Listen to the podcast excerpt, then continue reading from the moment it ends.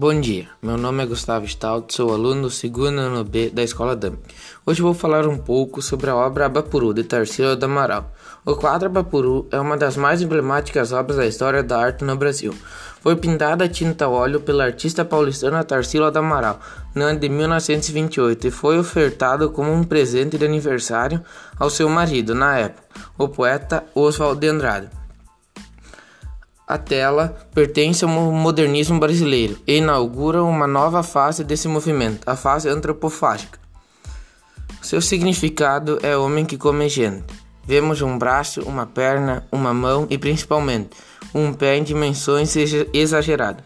Este recurso recebeu o nome de gigantismo e foi utilizado por Tarsila do Amaral em outras telas. Dessa forma, percebemos a importância que o artista dá à força dos pés e das mãos.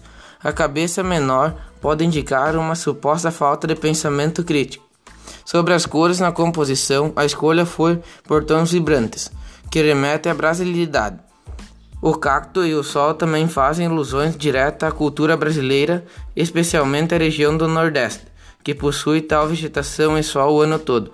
A cabeça apoiada na mão e o cotovelo no joelho nos indicam, além disso, um certo abatimento.